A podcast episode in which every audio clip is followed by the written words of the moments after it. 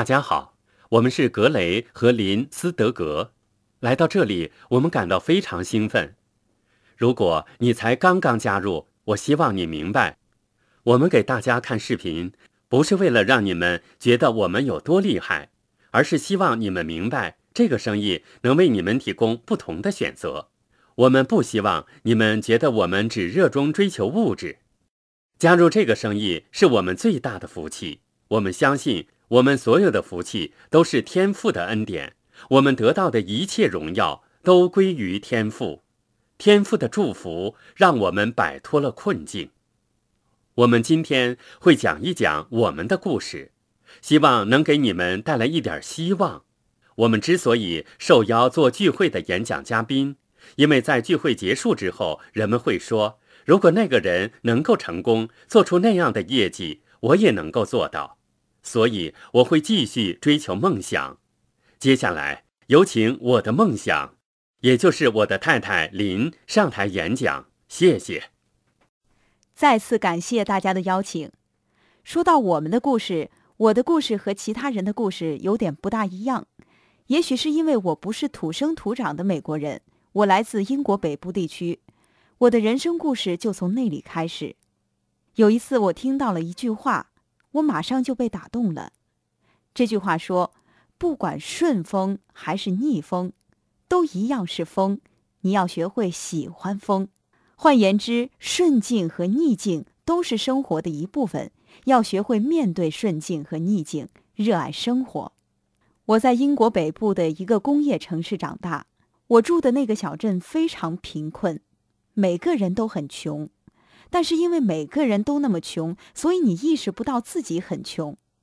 如果你有车，那你就算是有钱人了。我住在政府提供的廉租房，在一个阶级社会里，人的贫穷也分不同的程度。有时候我们会在家里玩躲猫猫的游戏，当有人上门收水电房租时，他们会从窗口看进来。这个时候，我们得躲在沙发背后，假装不在家。因为还没有到周五，薪水还没有发下来，我们没有钱交费。很久以前，在英国，孩子十一岁的时候要参加一个考试，根据考试成绩决定就读哪间学校，或者是文法学校，或者是普通的中学。文法学校从镇上的每所小学招收最聪明的学生。一般的学生会去就读普通的中学，只有很少的优秀的学生才能入读文法学校，而我竟然通过选拔了，非常奇怪。在我们那个区，我是唯一一个被录取的学生，也是那里的居民认识的人当中唯一一个被入读文法学校的学生。我们就像一个桶里的螃蟹，见不得别人过得好，总想着把别人往下拉，大家一起过苦日子。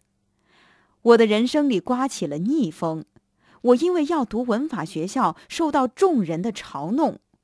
文法学校规定学生要穿校服，可是我家买不起校服，我妈妈只得亲手给我做校服。在上学之前，我还是为妈妈亲手做的校服而感到自豪。但是上学的第一天，别的学生都穿着校服，而我只有一条像模像样的领带，别的都是妈妈做的。别的同学把我的脑袋摁在马桶里冲水，我被人嘲笑，受人欺负，这就是逆风最强烈的时候。你们肯定也会在人生的某个阶段中遭遇这样的逆风。我想，很多时候，如果你出身贫寒，住在贫民窟，你身边的人免不了就会有一种穷人心理，总想把你打压下去，不让你出头。我以前穿的都是别人不要的旧衣服。很少能穿上一件新衣服。我们家经常去二手商店购物。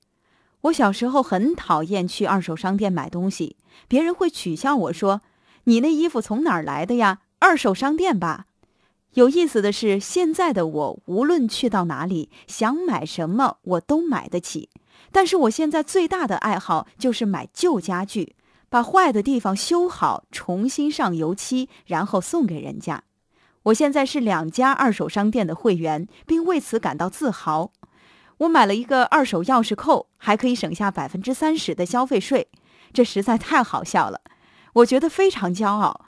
我之所以可以这么坦然地告诉你们，并且觉得自豪，是因为我不用再去二手商店买东西了，我不会为此感到羞耻，因为现在我可以去任何地方购物了，可以说是风水轮流转呢。这是不是很有意思呢？在人生中，有些时间逆风可能来得很猛烈。我的家人很喜欢冒险。我记得在我小时候，我妈妈会拿出地图，让孩子们在地图上指出一个地方，然后我们周末就会去那里野营。我那时以为酒店是专门给王室住的，不知道普通人也能住酒店。我知道现在我这么说可能听上去很奇怪，可是我那时候真的以为酒店是专门给王室住的。有人曾经这么告诉我，我就相信了，真是太疯狂了。有一次，我们周末去野营，但是我们的营地受到了龙卷风的吹袭。那天晚上，我的父母出去了，留下我和我的两个妹妹以及一起去野营的另一家人。龙卷风突然袭来，卷走了营地里包括燃气炉在内的所有的东西，所有帐篷都被吹倒了。我们这些小孩只能拼命抱成一团，才不至于被龙卷风卷走。龙卷风过去之后，我们去寻找父母，他们不相信龙卷风真的来了，一点都不知道刚才刮了一场龙卷风。有时候人生就是如此，有时候当你遇到的逆风实在是太猛烈了，为了活下去，你只能咬紧牙关坚持下去。在这种情况下，最不明智的做法是草率的做出长远的决定。有时候，我们看到有些独立生意人加入了这个生意，推广生意时被拒绝了几次，就以为他们遇到了人生中最强劲的逆风，于是做出了长远的决定，失去了勇气，退出了这个生意。其实，这个时候你必须挖掘内心的力量，坚持下去。我不知道你们有没有骑过自行车，在你骑上自行车一路向前，有时候你会遇到顺风。就像是在你身后推你一把一样。我记得有一次我在海边骑自行车，遇上了顺风，轻松的沿路骑行，甚至没有意识到有顺风的助力，感觉非常好。我一路飞驰，哇，多么美好啊！然后我调转车头要返回了，我马上觉得天哪，逆风扑面而来，回去海滨度假屋的路途似乎非常遥远。在顺风骑行之后，现在遇上困难了，你要用力的蹬踏板，还需要站起来蹬，用尽所有力气才能回到你出发的地方。有时候人活着就是如此，要知道，不管顺风还是逆风，都一样是风；不管是顺境还是逆境，那都是生活。你会在同一天里遭遇顺风和逆风，你要学会热爱这两种风，学会热爱顺境和逆境。遇到逆境，你必须沉住气，这正是考验你的品格、激发你的斗志的时候。你要成为勇敢的斗士，除此之外，别无选择。在我成长过程中，我遇到很多事情。我记得在我十三岁那年，我在读文法学校。学校组织去比利时游学，我的同学都感到非常兴奋，都很想去。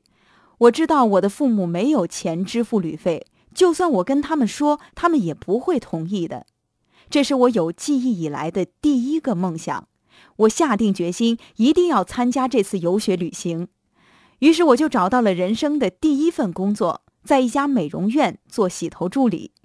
每个星期工作两个晚上，星期六工作全天，赚一些小费。我把赚到的每一分钱都存下来，放在一个鞋盒里，藏在床底下。我为了那次游学努力存钱。我永远也不会忘记那次经历。我实现了人生的第一个梦想。我记得别人的负面看法，他们对我说：“时间太短了，你不可能存够钱去旅行的。”我父亲也对我说。去比利时太贵了，别傻了，你不可能存够钱的。但是我非常坚决，一定要去游学旅行。在我有生之年里，我都不会忘记那次旅行。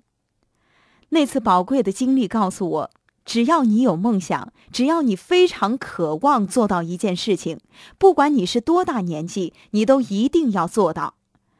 那次经历也激发了我旅行的渴望。我希望能在人生中做一些不一样的事情。我十五岁从中学毕业后，在一家美容院做美容师学徒，很快就完成了学徒的学习。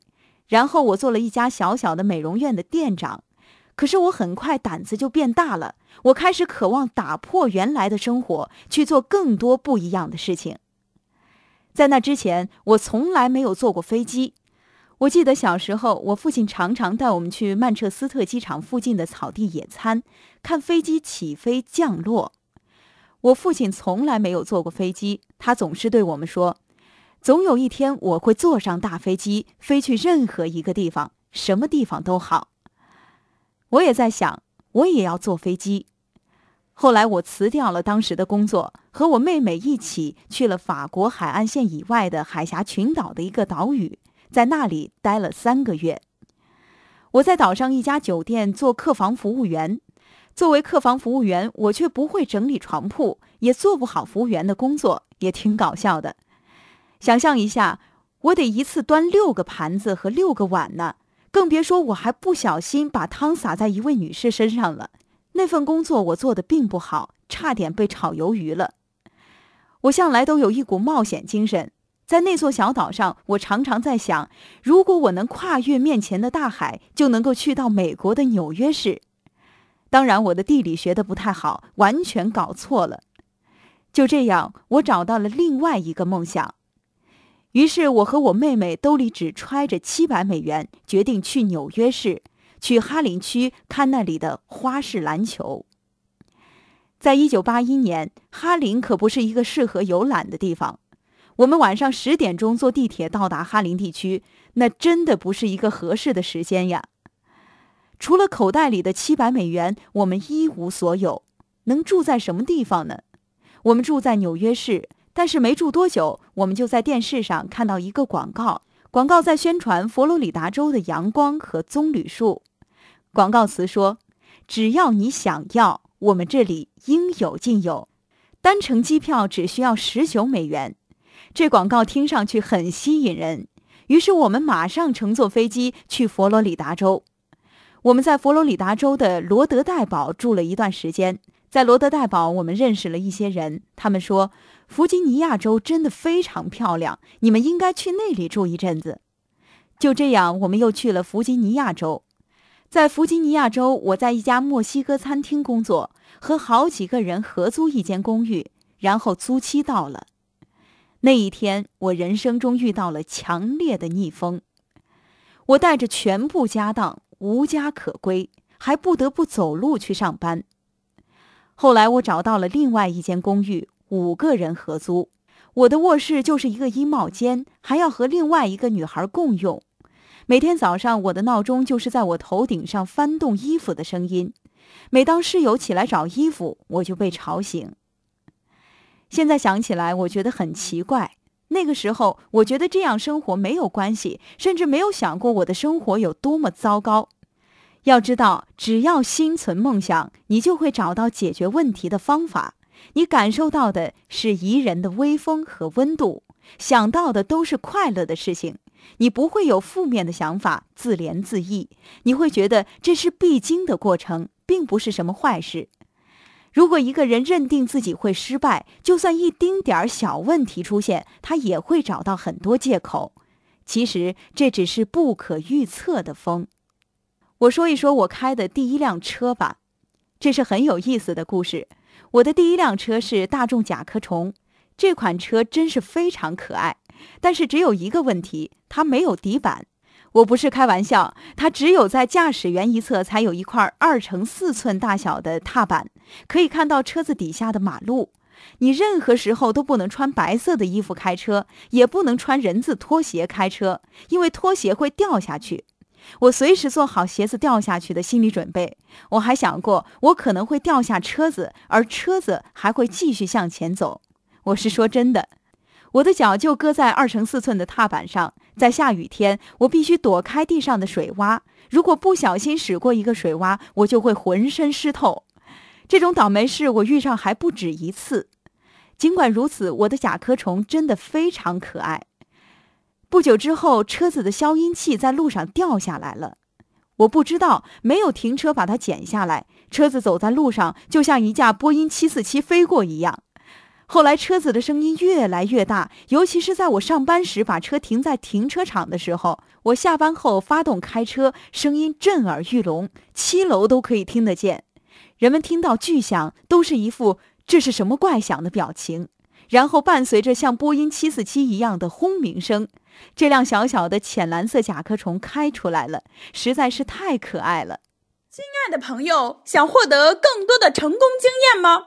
请关注微信公众号“炫色安利微商旗舰店”，我们将为想成功的你提供更多的精彩信息。炫色安利微商旗舰店等你哦。